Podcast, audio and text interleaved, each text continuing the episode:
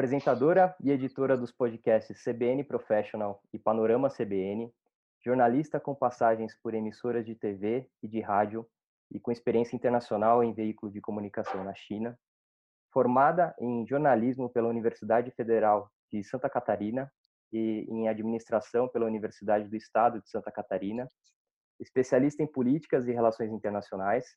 Minha convidada de hoje é a Camila Olivo. Camila, seja muito bem-vinda ao Carreira Talks e muito obrigado por fazer parte do quadro. Obrigada, Victor. É um prazer. Eu que agradeço o convite. É um prazer para nós. É... Aí, pessoal, antes da gente já começar, eu queria apenas reforçar aqui um pouco do, do intuito do quadro Lab aqui do Carreira Talks.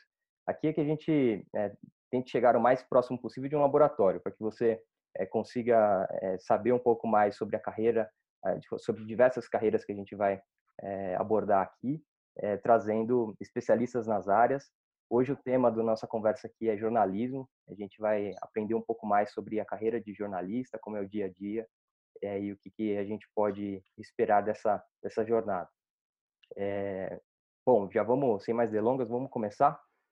É, Camila, conta pra gente um pouco da sua trajetória profissional, como é que você chegou até aqui. Uhum.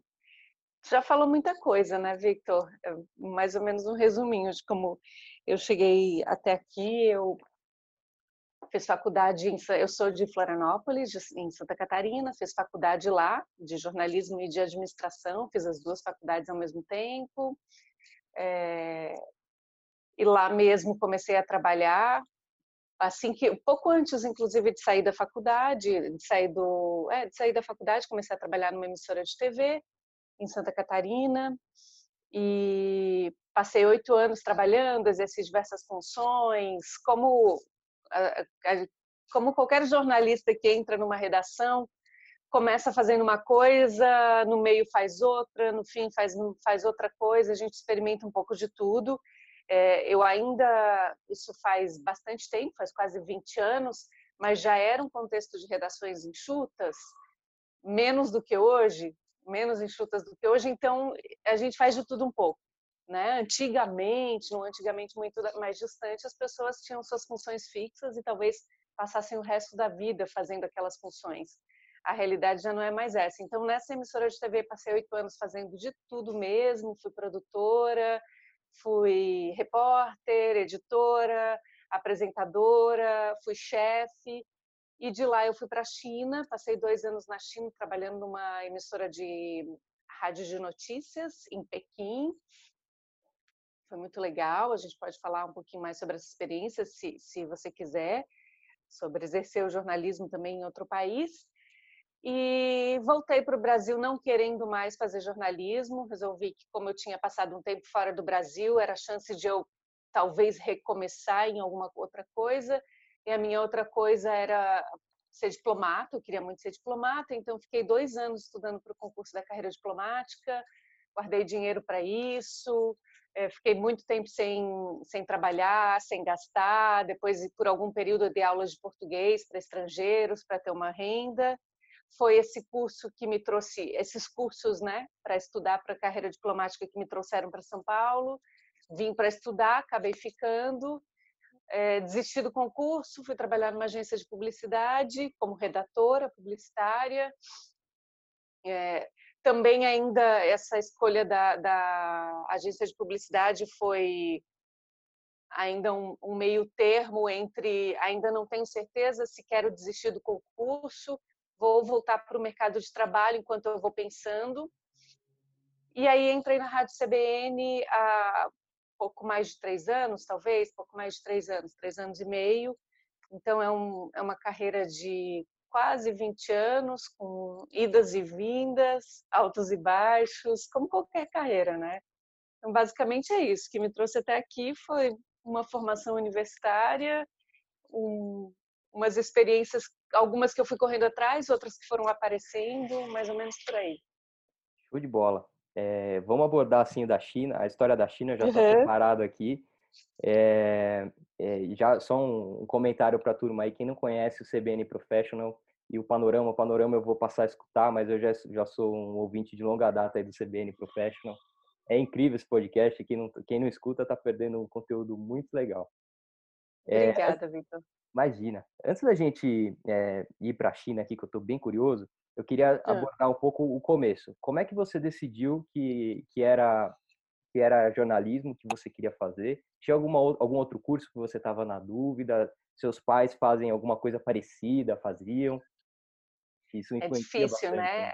A gente, é, a gente tem que decidir alguma coisa que vai nos definir por muito tempo, numa idade muito jovem, né? A parte boa é que os tempos mudaram, as pessoas não precisam mais ficar fixas numa carreira a vida inteira, não precisavam, mas a, a, a sociedade meio que impunha, né? Eu não sei os seus pais, mas os meus, eles tiveram uma mesma carreira ao longo da vida inteira e eu já mudei de carreira numa vida muito mais curta do que a deles. Então, a parte boa que eu gosto de contar para as pessoas que estão pensando na carreira, para tentar diminuir um pouquinho a pressão, é assim: calma. É uma decisão super importante, mas ela não é uma decisão definitiva. Você pode escolher um curso que vai te acompanhar para o resto da vida, com certeza, porque o conhecimento que você adquire ele não morre, mas pode ser que você não trabalhe exatamente na área que você imaginava. O jornalismo, por exemplo, tem inúmeras áreas de trabalho diferentes. Então, esse processo de escolha, ele deveria ser um pouquinho mais leve. Eu sei que é uma pressão bem grande para quem tem pouca idade, a gente não tem maturidade, a gente tem muitas opções a gente tem que decidir entre ganhar dinheiro e, né, porque algumas algumas profissões a gente sabe que remuneram melhor já desde o início e outras a gente sabe que vai ter que ralar mais. Entre uma profissão que parece um pouquinho mais divertida e outra que parece um pouco mais burocrática, é, é difícil. Eu, para mim, eu fiz todos aqueles processos de orientação vocacional que a escola orienta, participei de eu tinha muito interesse em decidir bem, eu era muito muito focada nessa época. Então, para mim, participei disso tudo na escola, foi super importante. É, e uma coisa que eu achei muito legal que eu fiz foi visitar os cursos nas universidades. Eu tinha duas opções na minha cabeça, jornalismo e arquitetura. São duas opções bem diferentes uma das outras, uma, uma da outra. E, e eu moro em, morava em Florianópolis a época, a grande universidade, ainda é a maior universidade do estado, a Universidade Federal, ficava muito perto da minha casa. Eu queria muito estudar na Universidade Federal. Para mim, não, a única coisa que estava definida na minha vida naquela época era que eu queria estudar na Universidade Federal. Então, eu peguei o ônibus e fui até a Universidade Federal conhecer o curso de jornalismo, bem novinha, bobinha mesmo. Assim, cheguei lá, oi, tudo bem? Eu vou prestar vestibular queria conhecer, saber como é que é. E aí lá fui atendida, eu lembro até hoje, fui atendida no curso de jornalismo, eu lembro até hoje pelo secretário que trabalha lá até hoje. E ele me mostrou as salas, os laboratórios, me disse que não era fácil, que era cansativo, era um curso em tempo integral e tal. Fui na faculdade de arquitetura, a mesma coisa. Então ali eu já eu já pude meio que o que me brilhava os olhos ali na, na vida real da faculdade, até em termos de estrutura, né? Porque alguns cursos têm estruturas melhores do que, as, do que as outros. Na universidade onde a gente quer estudar, numa mesma universidade, os cursos têm realidades bem diferentes. Então, isso foi uma coisa legal que eu fiz, que me ajudou. Eu levei em consideração, para escolher entre jornalismo e arquitetura, a minha habilidade com a escrita. Eu, desde muito novinha, sempre gostei muito de escrever eu era criança que gostava das aulas de redação, que não são aulas que as crianças em geral gostam.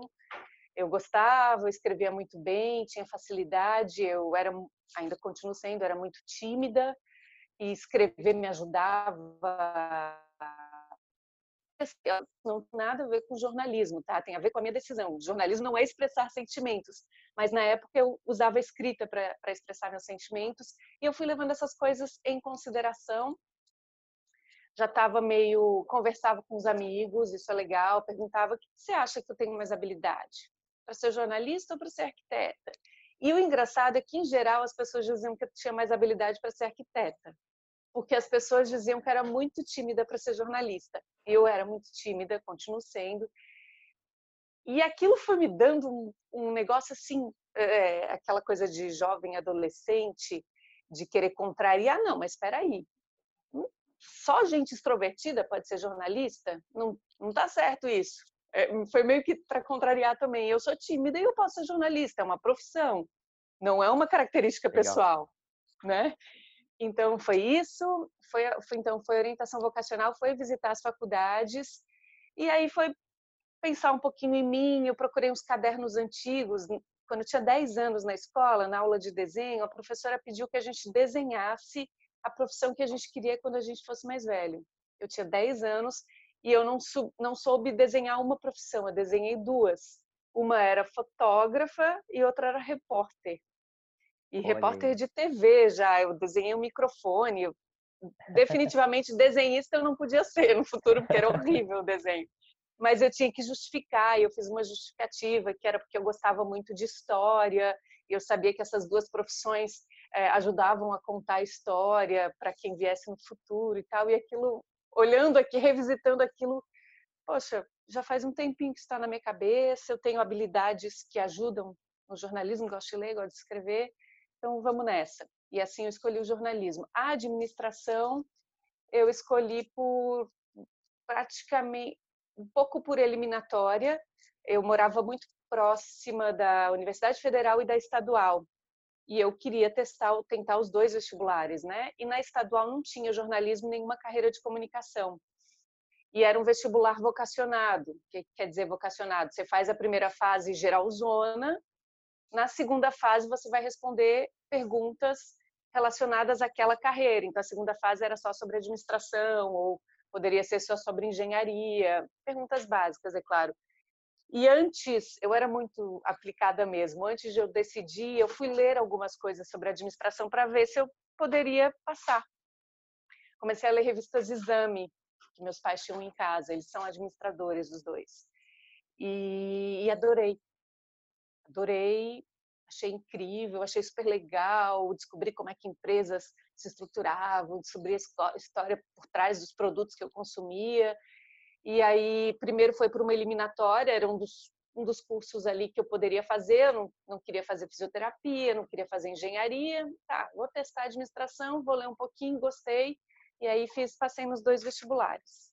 Então, meus processos de escolha foram assim meio malucos, mas eu acho que todos os processos são meio malucos, né? Não tem uma estruturação assim, porque cada pessoa é um indivíduo diferente e, e tem que fazer seus próprios processos de escolha.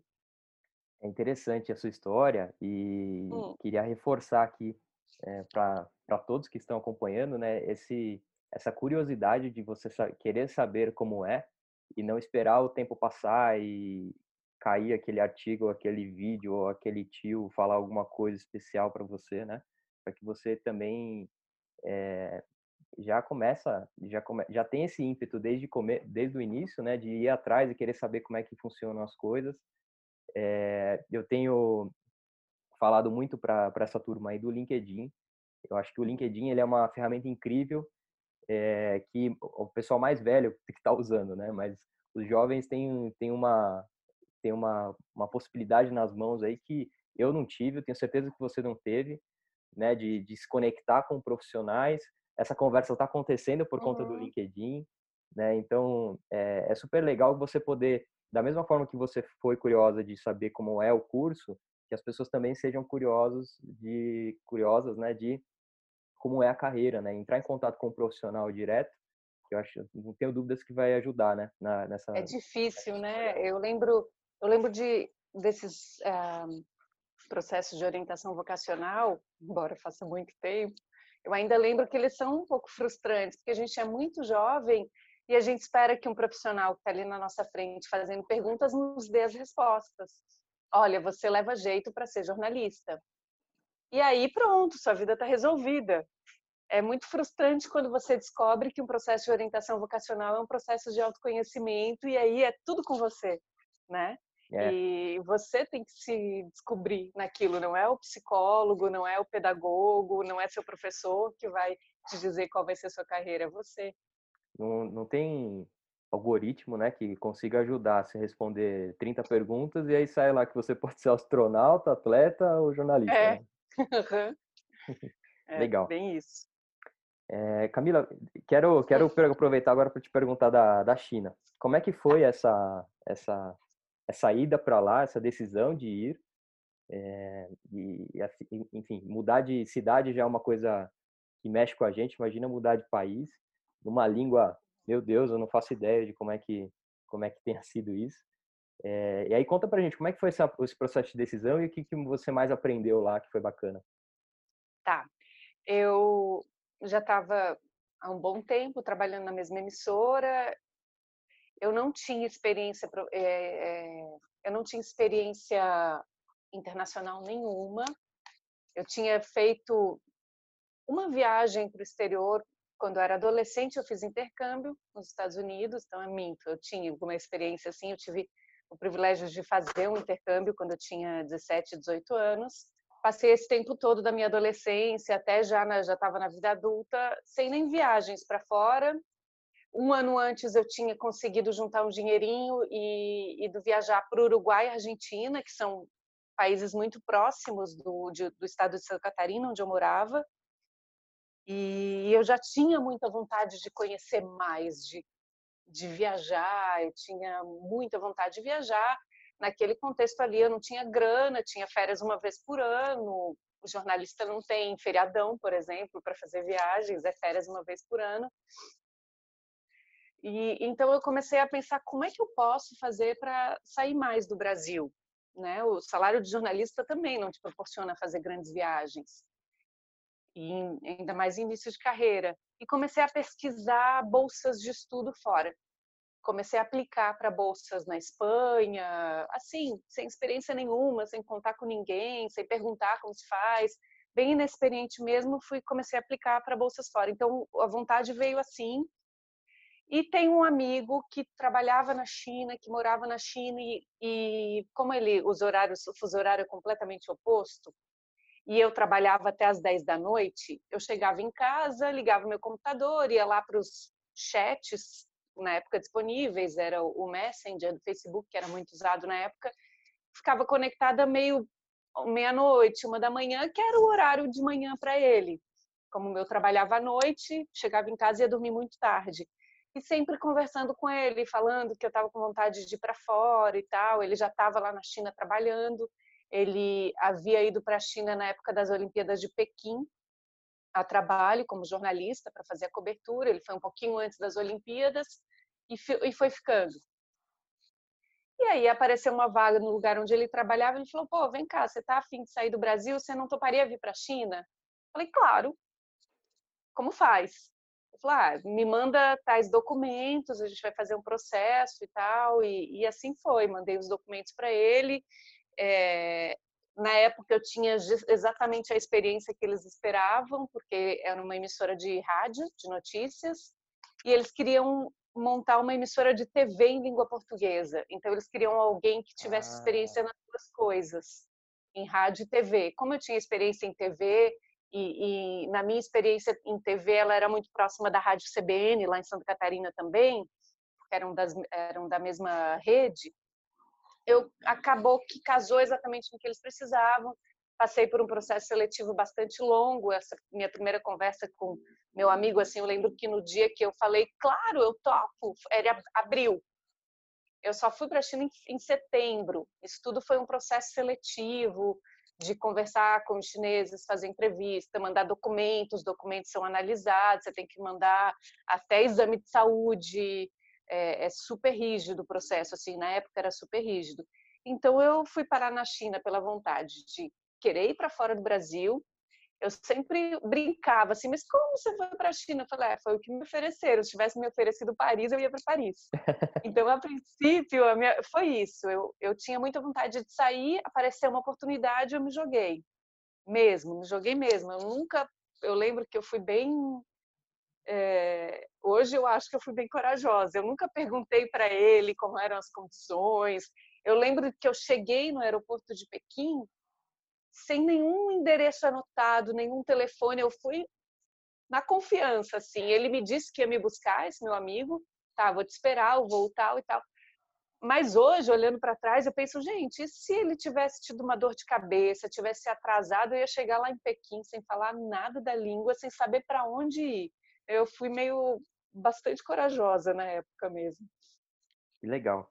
E eu queria te fazer uma outra pergunta agora, é, pegando o gancho que você contou do seu intercâmbio. e com essa experiência na China, eu queria que você comentasse um pouco para a turma é, a importância de você ter, é, buscar ter experiências internacionais é, para você como ser humano, profissional, né? Eu acho que é fundamental. É, e aí, já fazendo um, um, um, disclaimer aqui no começo de que tem uma série de oportunidades de bolsas de estudo e que para a turma não ter esse bloqueio de que é, ir para fora é caro e eu não consigo e pronto, acabou, então eu não vou nem olhar para isso. Né? Uhum. Tem uma série de opções aí que a gente pode pesquisar e abordar, tem uma, várias instituições também fazendo essa, essa ponte. Verdade. O que você acha mais importante é, de ter essa, essa experiência internacional? Essa história do, do bloqueio financeiro é fato. Eu fui com uma bolsa para fora.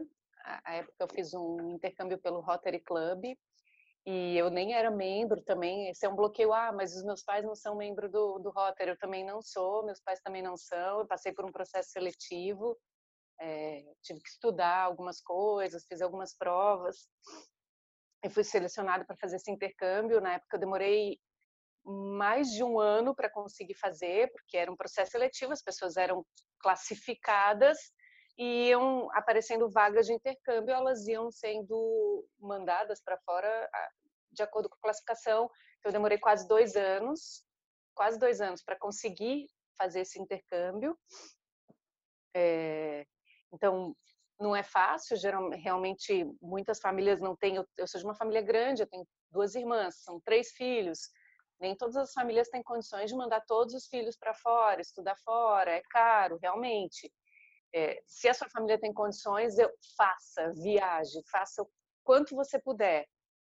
Se tiver medo, pede para ir primeiro com o pai, vai com um amigo, vai tentando se soltar. Assim, viajar para fora é, é seguro, tenta se, tenta se cercar de todas as seguranças possíveis. Tem gente que não tem muita vontade mesmo, mas eu acho essencial. Se a sua família não tem condições, eu sou de uma família de classe média, nunca me faltou nada, mas a minha família não tinha condições de pagar viagens para todas as três filhas.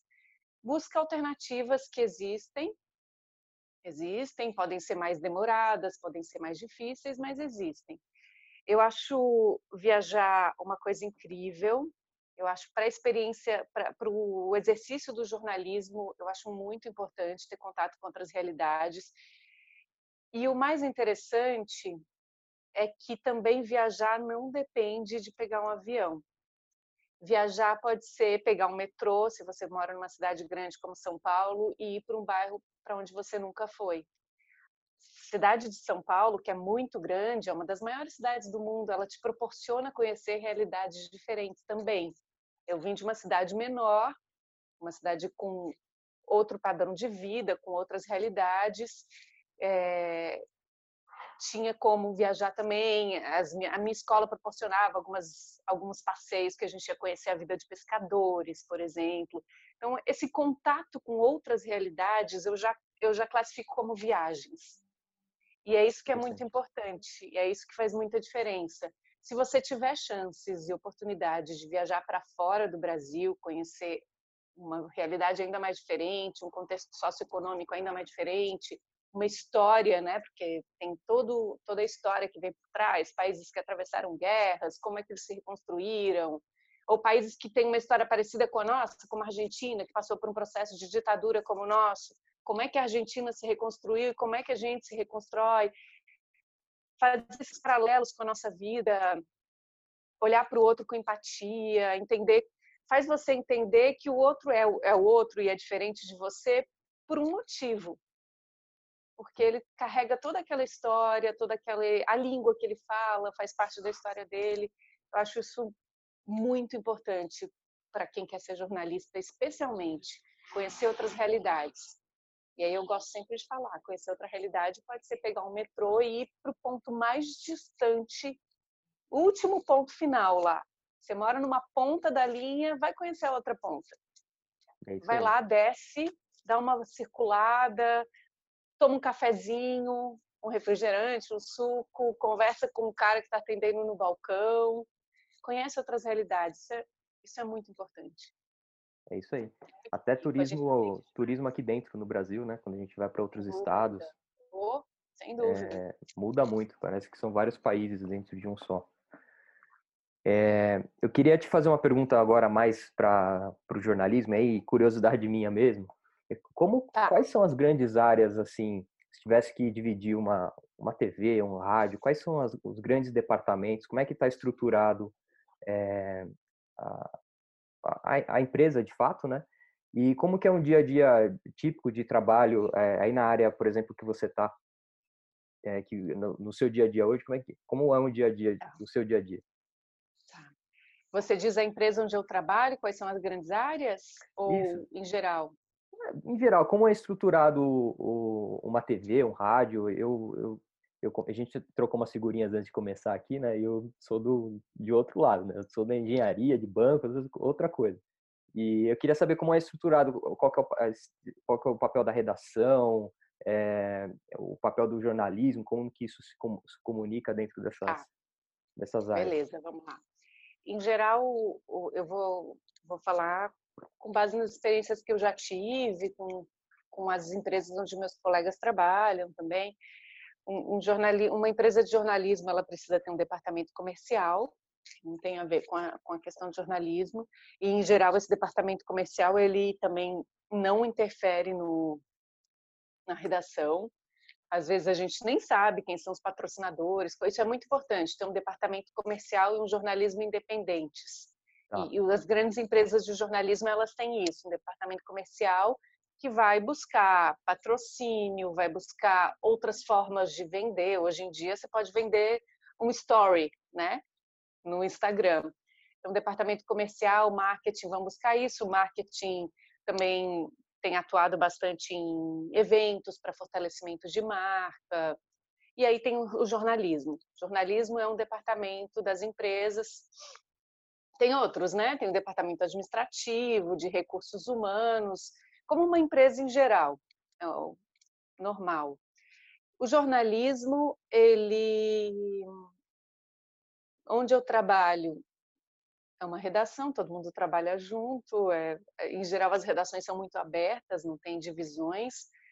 É, e, e, tem algumas funções, dependendo de onde, onde você trabalha, elas são mais ou menos fixas. Onde eu trabalho, elas definitivamente não são fixas. Você pode um dia estar tá fazendo edição, outro dia fazendo produção, outro dia fazendo reportagem. No plantão do final de semana, você está fazendo apresentação você tem um cargo pelo qual você é contratado, seu salário equivale a esse cargo, mas você tem que estar aberto uh, para poder fazer outras coisas também, porque as redações são enxutas, existem plantões, revezamento de pessoas por causa dos plantões, então a gente acaba tendo que fazer um pouquinho de tudo. É... Em geral é assim, é... jornalistas, ponto. Pouca, nos lugares onde eu trabalhei, você é jornalista, você não é exatamente só repórter, só produtor. Algumas pessoas sim, outras não, mas em geral, onde eu trabalhei, é mais fluido isso. É, então, assim. Não sei assim se eu te respondi. Respondeu, respondeu. É, essa, o dia a dia de um jornalista, ele pode tanto estar tá na rua quanto fazer alguma matéria escrita dentro do dentro lá da, uhum. da redação ou quanto fazer alguma entrada lá, é, se for na TV, é, dentro de algum quadro ao vivo lá, né? Sim.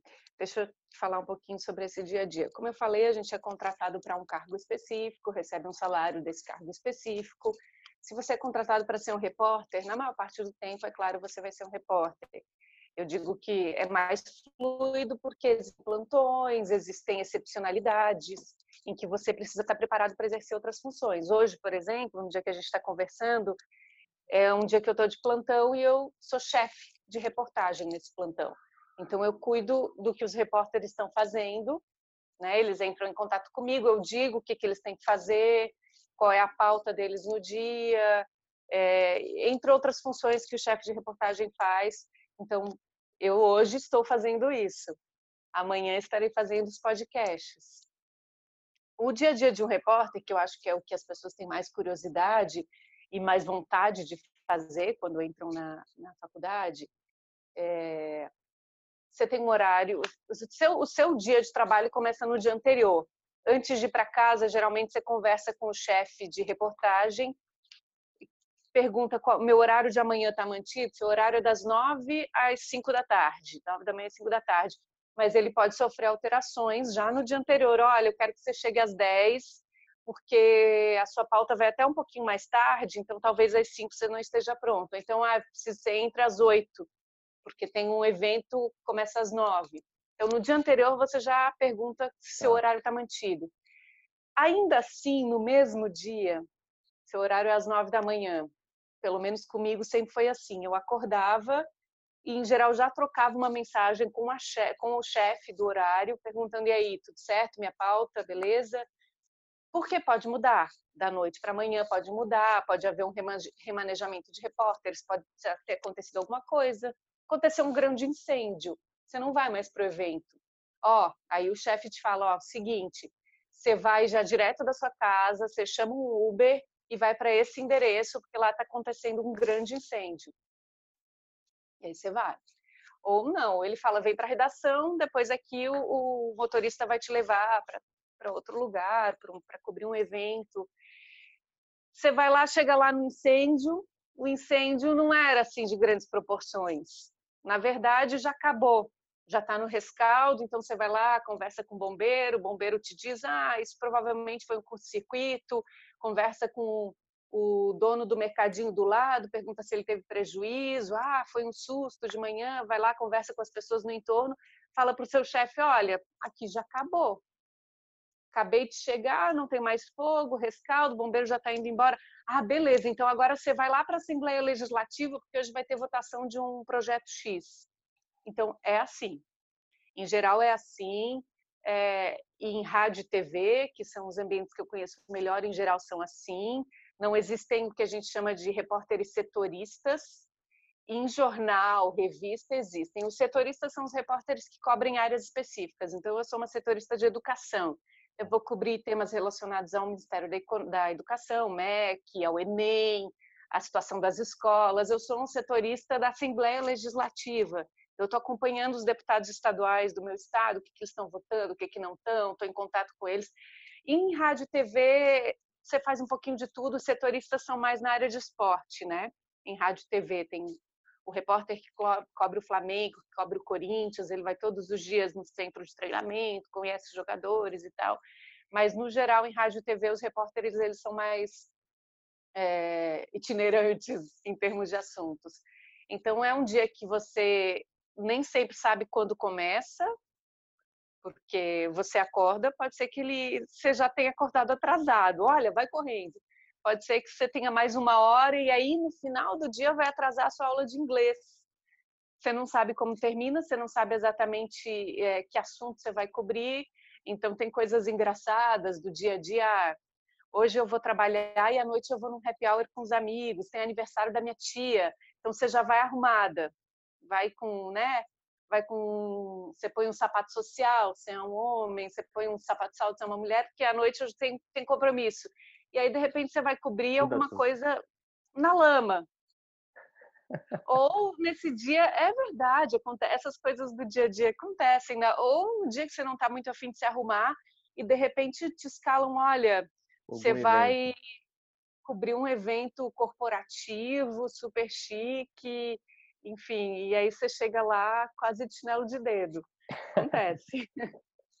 Acontece. E aí, enfim, só para continuar essa dinâmica, você vai fazer isso na rua, você vai juntar tudo que você pegou na rua, volta para a redação em geral, né? Existem, principalmente nesses tempos de pandemia, a gente descobriu outras formas de trabalhar, mas em geral o padrão é você vai para a rua, volta para a redação, consolida esse material, conversa com o seu chefe, com o seu editor, sobre que, que pegada você vai dar para aquele assunto, faltou entrevistar alguém, faltou pedir algum dado, geralmente a gente vai fazendo isso já no carro, na volta para a redação. Então, você vai fazer uma matéria sobre falta de vacinas no posto de saúde, você já vai escrevendo para o Ministério da Saúde, perguntando uh, o que, que aconteceu, qual é a verba destinada, você já vai fazendo isso no carro, dá um deadline, deadline é o prazo, né? A gente fala em jornalismo, a gente chama de deadline, dá um deadline para os seus entrevistados, olha, eu preciso dessa resposta até as duas, porque eu vou, eu vou fechar esse material às duas e meia. E aí, assim, mais ou menos o que vai acontecer no seu dia, no final do dia você tem que estar com uma ou duas matérias prontas. Mais ou menos se você for um repórter, que é em geral que as pessoas têm mais curiosidade de saber como é que como é que funciona. Que dinâmica diferente, né? É, é bem diferente. Fazendo um paralelo com o meu dia a dia aqui, é não que a gente tenha 100% do planejamento sempre batido, né? Mas é, no mesmo dia parece uma loucura. É, eu queria aproveitar esse gancho para te perguntar que tipo de é, habilidade que o, o, o, jovem que já está dando aí os primeiros passos, só que que tipo de, de habilidade ele pode investir energia em desenvolver dado o cenário aí que ele que ele está prestes a, a enfrentar, né? Essa tá. adaptabilidade, o que, que, que, você pode dizer assim? Um, primeiro, eu vou falar de um, uma dica quase técnica. Se pudesse três dicas, eu falaria ler, ler e ler leia muito de qualquer coisa. Se você puder, leia bastante literatura também. É, eu sei que às vezes parece e parece que a gente não vai usar, porque é pode ser um texto mais rebuscado. Mas o que acontece? A faculdade de jornalismo, o trabalho no dia a dia, vão te dar habilidades técnicas que você pode aprender. Você vai fazer uma aula de telejornalismo, você vai aprender como estruturar o seu texto, você vai aprender o que é importante casar o texto com a imagem, você vai fazer uma aula de rádio jornalismo, ela vai te ensinar que você vai ter que descrever melhor as coisas, porque as pessoas não estão vendo, estão só ouvindo. Na aula de rádio jornalismo, você vai aprender a escrever textos mais curtos, com linguagem mais simples. Isso tudo se aprende. É quase uma receita de bolo todo mundo consegue aprender a escrever um texto de rádio, de TV, assim, quadradinho, redondinho, digamos assim, não quadrado, redondinho. O que vai diferenciar um bom jornalista de um jornalista mediano é a bagagem que ele tem, é como ele consegue trabalhar o texto. E isso a gente só consegue lendo. Ninguém aprende, ninguém nasceu com o dom de escrever bem escrever bem, escrever tecnicamente bem você aprende, ok. Você pode escrever, eh, fazer um curso em qualquer área para escrever bem e-mails corporativos, e-mails de trabalho, você vai aprender. Mas o que vai diferenciar é o quanto você já leu, que estilos literários você já conhece, o que, que você consegue colocar ali no texto para diferenciar. O repertório, né? Então, é repertório. Isso faz toda a diferença no jornalismo. Aí que entra a importância de conhecer outras realidades, né? Cada você vai naquela cobertura do incêndio de grandes proporções que eu conversei no começo, vai ter três repórteres lá, cada um vai contar essa história de um jeito diferente, porque cada um tem um repertório diferente. Então, se você é jovem, tem tempo ainda, corre atrás desse repertório, corre atrás de ler, de assistir documentário, assistir filme, tudo é repertório tudo é repertório. Legal. E aí de soft skills, né, como a gente costuma falar no, no mercado de trabalho, que são aquelas habilidades leves que talvez você não consiga fazer um curso para aprender tecnicamente, eu diria que essa questão da, da, da adaptabilidade, né, da resiliência, é, você ter consciência de que as coisas podem mudar dentro de um mesmo dia, e que na sua profissão elas não vão permanecer intactas por muito tempo. Sua profissão vai mudar nos próximos cinco anos, nos próximos dez anos. Isso não pode ser um peso para você. Isso tem que ser encarado como novas oportunidades. É, você tem que estar pronto e, e leve com isso, porque para algumas pessoas o apego a posições, o apego a cargos é, é, é um peso né, que não me deixa me mexer para o lado e, e, e, faz até eu perder algumas oportunidades. Então tenta fazer isso de uma forma meio leve. Hoje eu estou aqui, amanhã eu estou lá, no dia seguinte eu estou lá atrás, no próximo dia eu estou lá na frente. Na carreira de jornalismo vai ser assim. Interessante. É, é, pegando um pouco do você falou um pouco do cenário do, do jornalismo. Eu queria saber qual a sua visão sobre os dos próximos anos, assim? É, eu sei que é difícil prever como é que vai ser, né? Mas eu vejo o, o mercado de notícia ele se transformando muito e por conta até das, dos algoritmos. Então, eu vi recentemente uma, uma matéria que é, três pessoas é, acessaram, fizeram a mesma pergunta para o Google é, e vieram assuntos diversos. Assim, as respostas uhum. foram muito diferentes por conta do que elas já têm é, o costume ali de pesquisar um pouco da personalidade delas. E, e aí você acessar essa informação também é, retroalimenta ainda mais e, enfim, você cada vez mais está dentro das bolhas, né? Se você for ver isso é, sistemicamente no mundo, a gente está tá criando algumas bolhas e como é que é, a gente pode navegar nesse neste mundo, né? Enfim, uhum. só um comentário. Mas como é que você vê o, o futuro dessa da área de jornalismo e que a gente pode esperar de transformações? O que você percebe disso? É difícil de prever mesmo. Eu eu estou fazendo podcasts, por exemplo, há talvez dois anos. É... O podcast acabou sendo, eu já trabalhava em rádio, né? Então é uma adaptação do rádio, mas é uma coisa diferente. Que quando eu estava na faculdade não existia, eu acho que nem existia a palavra podcast, na verdade. Quando eu estava na faculdade não existia. Então eu jornalismo em YouTube, por exemplo, hoje tem canais jornalísticos exclusivamente no YouTube. O canal My News, por exemplo, é um canal que foi criado de jornalismo diário, inclusive com programas ao vivo, só para o YouTube. Quando eu fiz faculdade, não existia nada disso. E eu acho que quem está fazendo faculdade hoje, ou quem está pensando em fazer faculdade hoje, vai encontrar um mercado que ainda não existe. Será que, de repente, daqui a cinco anos, a gente vai estar tá fazendo jornalismo no TikTok? Por exemplo, como a gente já está fazendo no Instagram, os veículos, a CBN, onde eu trabalho, tem um produto jornalístico só para o Instagram, que se chama Noir, que é um boletim de notícias que é feito no fim do dia story. com stories. 15 segundos de cada notícia para você saber o que aconteceu. Isso faz a CNN, é, isso faz a CNN, isso faz a Folha de São Paulo, o Estado de São Paulo. Todo mundo está fazendo jornalismo no Instagram será que daqui a cinco anos vai ser no TikTok? Eu não consigo prever muito o que, que vai acontecer. Eu sei que a gente tem que estar de olho e aberto.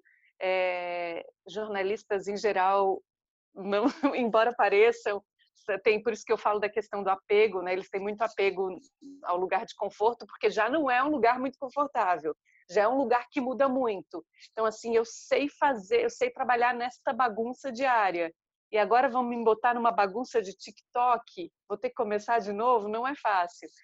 Então, é, esteja aberto e pensando lá na frente. Eu, eu falei TikTok porque é uma coisa que eu estou pensando agora. O TikTok cresceu absurdamente, já vem crescendo desde, desde o ano passado, né?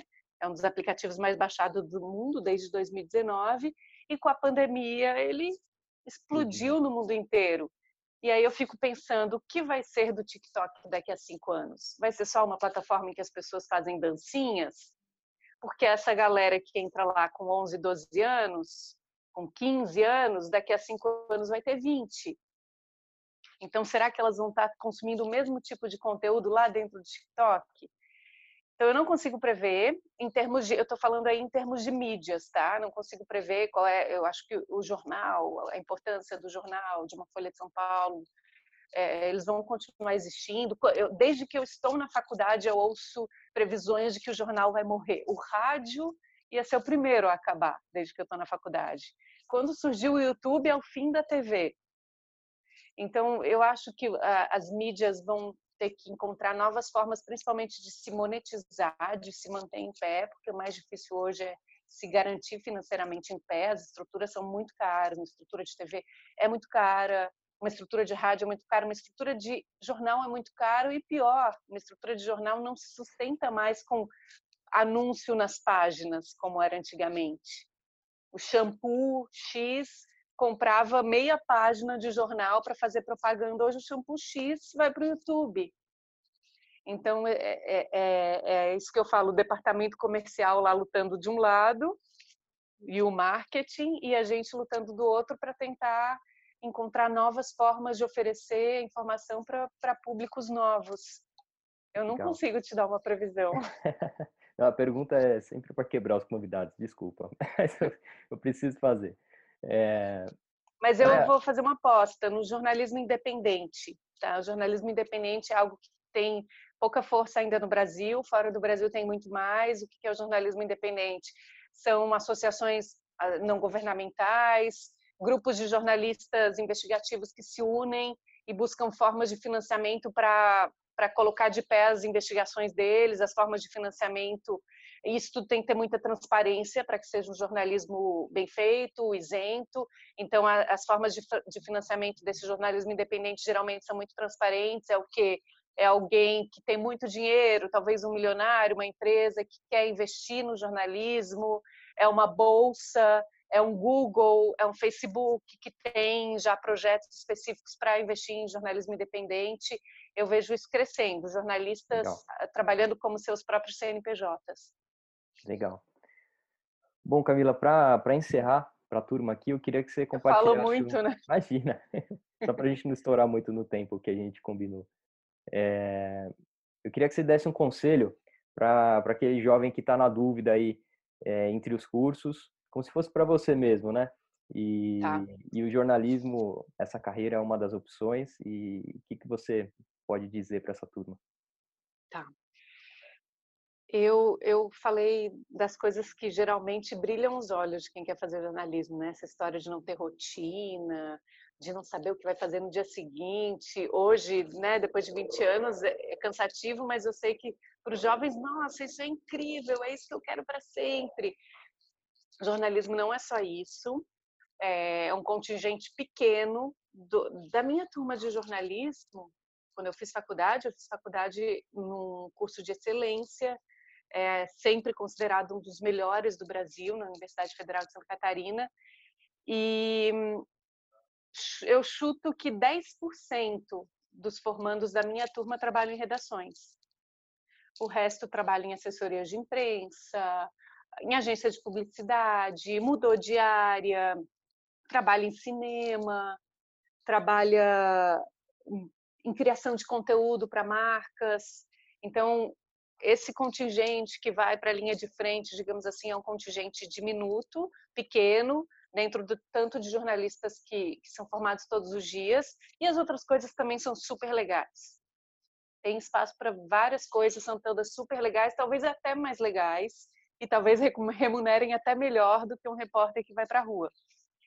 Então, assim, é, saiba que existe um leque de opções, saiba que você vai trabalhar muito. Essa história de não ter rotina, ela parece ser super interessante quando a gente é jovem, mas é, é, é um não ter rotina que também te atrapalha se você quiser fazer um curso de inglês, é um não ter rotina que vai te fazer faltar uma balada, porque no dia seguinte você vai entrar no trabalho às seis horas da manhã. Então, saiba que existem sacrifícios, saiba que as redações remuneram pouco, saiba que as redações estão cada vez mais enxutas, então você vai ter que trabalhar bastante e fazer muitas coisas ao mesmo tempo. Falando as coisas que geralmente os jovens nem querem ouvir, ouvem e falam, ah, tudo bem, eu nem preciso ganhar muito mesmo, eu estou na casa dos meus pais, mas eu quero que você saiba que essa é a realidade. Fora isso, é sempre muito legal. Saiba é, algumas dicas que eu acho interessantes, é, que as pessoas, os, os, jovens jornalistas, eles sofrem muita pressão. É, a gente tem medo de fazer perguntas que a gente realmente queria fazer para um cara que é o governador do estado, então, saiba que você vai ser respeitado e admirado ou admirada pelas perguntas que você faz. O governador do estado, eu dei só um exemplo, pode ser o secretário de saúde, pode ser, se você estiver em Brasília, um ministro, e você vai fazer uma cobertura com alguém importante, muito mais importante que eu, que você, porque você é um jovem jornalista começando. Então, saiba que você vai ser sempre admirado pelas perguntas que você faz, porque esse é o seu trabalho.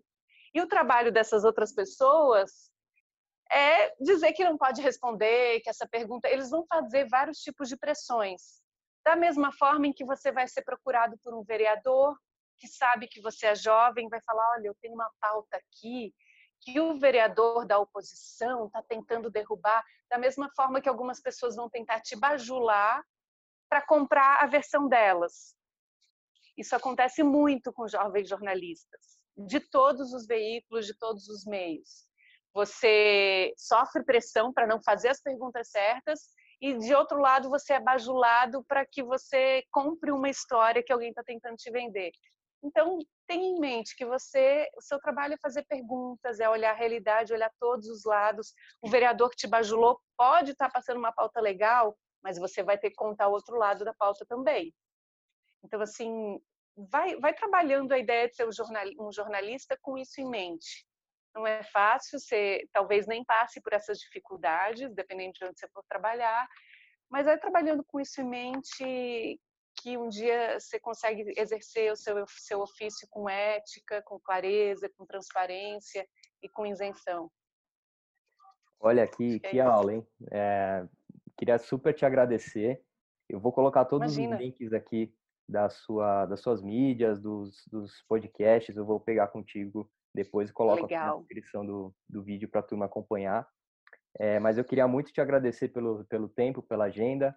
É, não tenho dúvidas que foi muito rico aqui para a minha audiência aqui no, no Carreira Talks e tenho certeza que vai gerar alguns insights aí para a turma que está tá na escolha da carreira. Ah, legal. Se quiserem, se vocês tiverem dúvidas sobre jornalismo, é, eu gosto muito de conversar com gente jovem, os estagiários da rádio sabem, eu sempre converso e, e falo, umas, falo a real, assim, e, e, eu sei que do outro lado eles estão ouvindo pensando, ah, ah, isso não importa, o que eu quero mais é ir para a rua, eu quero mais a bagunça. Eu posso ser, às vezes, a sincerona que vai botar um balde de água fria, mas é, como jornalista tem que estar tá ligado na realidade, eu gosto de contar com a realidade da profissão, então se quiserem me procurem, se quiserem ouvir um pouquinho da realidade no Instagram, me procurem no LinkedIn, no e-mail, vou ter o maior prazer em entrar em contato com vocês. Tá bom? Show de bola. É uma pena, eu queria ficar aqui o dia inteiro conversando contigo para aprender, mas é isso aí. Muito obrigado e continue acompanhando aí os nossos conteúdos no, nas nossas mídias sociais. Tchau. Tchau, tchau. Opa, obrigado por ter visto esse vídeo até aqui. Espero que ele tenha sido útil para você de alguma forma. Se você quiser continuar essa jornada de evolução da forma como você faz gestão da tua própria carreira, dá uma olhada nesse mini curso aqui embaixo. É um mini curso de personal branding, de gestão estratégica de carreiras, onde eu compartilho com vocês os principais insights que eu tive numa formação em branding lá no High University. São cinco tópicos ao longo de três aulas, mais de uma hora e meia de conteúdo em vídeo, tem material de apoio, recomendações de estudo, tudo gratuito para vocês. Fiz com bastante carinho e tenho certeza que vai te ajudar na, na tua evolução como profissional. Se você quiser também manter contato com a gente em outras redes sociais, aqui embaixo você nos encontra tanto no Instagram, Facebook, LinkedIn e podcasts também. Não se esqueça de se inscrever aqui no canal, clicando aqui embaixo na minha foto, assim você fica sabendo quando os novos vídeos forem publicados. Vai lá no mini curso, te espero lá dentro para a gente continuar junto essa jornada de evolução. Um abraço.